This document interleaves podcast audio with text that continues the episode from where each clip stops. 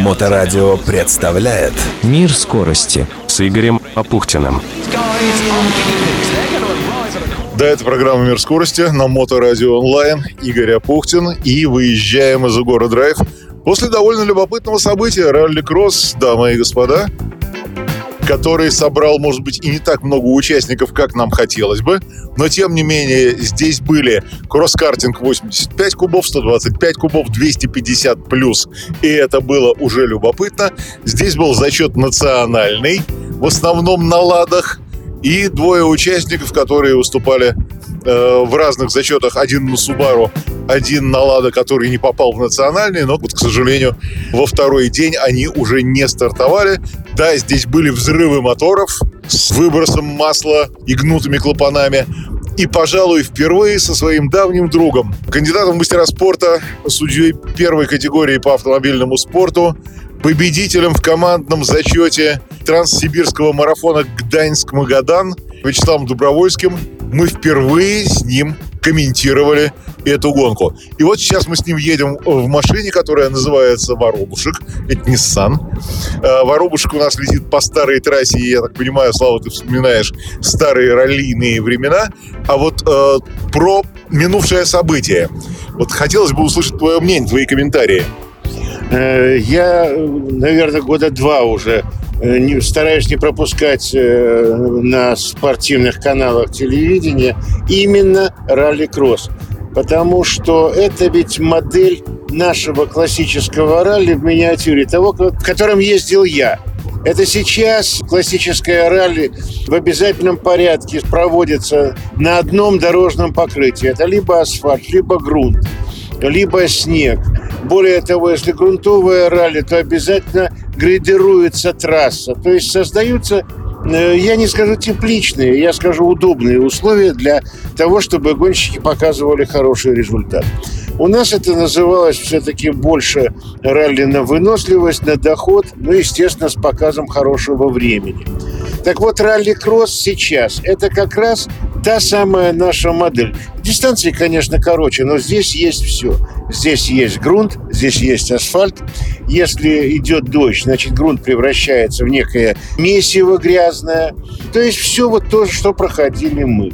Единственное, чего здесь нет, это нет рядом штурмана. Но и такое было раньше. Ведь э, начальные ралли, которые шли по 3-4 по тысячи километров, они проходили с отсадными кругами. То есть первый круг едет экипаж, э, водитель, штурман. Второй круг отсаживается штурман, водитель исполняет обе обязанности в одном флаконе. Потом то же самое делает штурман. И четвертый круг они снова едут вместе. То есть вот можно сказать, что это какая-то модель отсадного круга. Только очень короткого. Ну, конечно, конечно. Но дело все в том, что надо же посмотреть, насколько помолодел автоспорт. Закрытая трасса. Все группы картинга. В картинге давно ездят малыши, которые раньше называли шлем на ножках. А здесь, ну, чуть постарше, чуть повзрослее, но это очень хорошо, потому что с малолетства будущих э, водителей не обязательно, что они все станут гонщиками, но воспитывать профессиональных любителей, это тоже очень важно. Потому что тот, кто воспитан в автоспорте, никогда не позволит себе лихачить в обычной езде. Это те э, люди молодые, мужи, мальчики и девочки, которые понимают, насколько интересно состязаться в скоростном вождении на закрытой трассе, где тебе никто не мешает, твоя обязанность показать высокий результат, они не будут лихачить потом на любых других дорогах с обычным движением, создавая какие-то препятствия. Наоборот, они к этому будут относиться спокойно и не будут обращать внимание на тех лихачей, которые их обходят. Мы с тобой два дня просидели в комментаторской кабине, и вот э, к чести Егора Драйв, они, конечно, сделали классную штуку. У них 8 э, мониторов, 8 камер, мы с тобой видели всю трассу. Ты ведь работал еще и инструктором по автомобильному спорту. И глядя вот на тех ребят, которые сегодня и вчера проходили эту трассу, причем вчера-то еще и был снегопад, так, на секундочку, да, у нас тут мело. э, и они поскальзывались, кто-то вылетал с трассы, кого-то разворачивало. Э, основные ошибки, которые делают сегодня те, кто выходят на трассу, да, они не профессиональные автомобильные спортсмены, они занимаются автомобильным спортом, нарабатывают мастерство. Но вот в чем заключаются основные ошибки? Я думаю, что это, не, это пока не ошибки, это просто процесс обучения. Я имею в виду именно молодых, кто ездит картинг 85, картинг 125. Они просто еще, будем так говорить, проходят первый этап. Но это как в восточных единоборствах. Сначала же не, это же не, не драка, ну вообще не бой. Это удары по воздуху. Та же самая ситуация здесь. Ведь любой вид автомобильного спорта строится на двух китах. Это точка торможения и траектория. Все, больше ничего. Конечно, они могут ошибаться еще в выборе траектории. Больше все-таки было здесь именно в выборе траектории ошибок, потому что молодости свойственна бесшабашность. Они не понимают, э, что можно разбиться. Поэтому точки торможения в меньшей степени, выбор траектории в большей степени. Ну, траектория вообще очень сложная штука, и думаю, что огромное количество слушателей нашей радиостанции Моторадио Онлайн, где мы с тобой выходим в эфир, они вообще не очень понимают, а как правильно выбирать траекторию, как она выстраивается и где этому можно научиться. Э, я думаю, что кто бы не слушал сейчас эту нашу передачу, знают самый главный закон, что кратчайшее расстояние между двумя точками – это прямая. И в данной ситуации все отсюда. Вот э, попробуй увидеть перед входом в поворот его выход и построй эту прямую. Не смотри ни вправо, ни влево, это боковым зрением. А вот э, нужно ведь э, еще одно правило. Я своим ученикам всегда говорил. Как надо ездить? Смотрю, куда еду, рулю, куда смотрю. Смотри, куда тебе надо ехать, руки на руле тебе сами покажут, куда. Не надо, будешь смотреть на знак какой-то, въедешь в него. Правило безошибочное и беспроигрышное. Так и выбирается траектория. А, но это довольно сложно, потому что э, все равно у нас довольно много информации, которая попадается на дороге. На нее надо смотреть. Э. Проехать сейчас знак, да? Вот, железнодорожный переезд, тут какой-то с тремя полосками. Я все равно вижу эти знаки, но я на них не акцентируюсь. О, значит, смотреть и видеть две большие разницы. Заметил? Очень хорошо. Дальше смотреть на него не надо. Он, ты его уже сфотографировал. Больше ничего не надо. Дорога идет дальше. А знак ты проехал.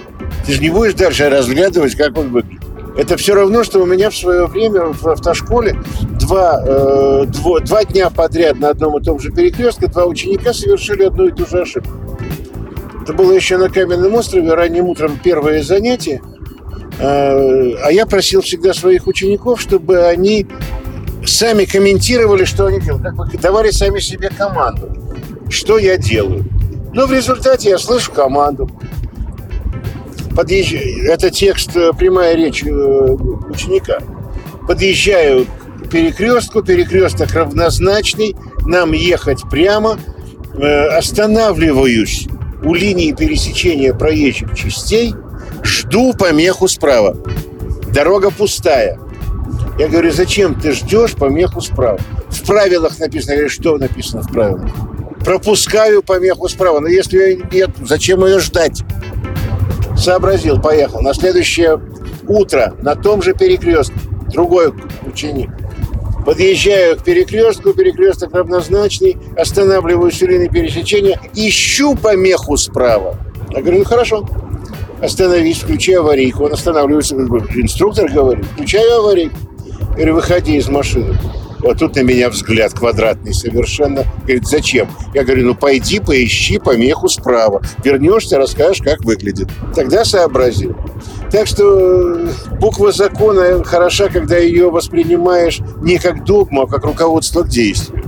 Вот так и траектория, абсолютно. Если будешь внимательно смотреть, куда тебе надо ехать, у тебя руки пойдут сами. Сказал Вячеслав Добровольский и наступил на газ.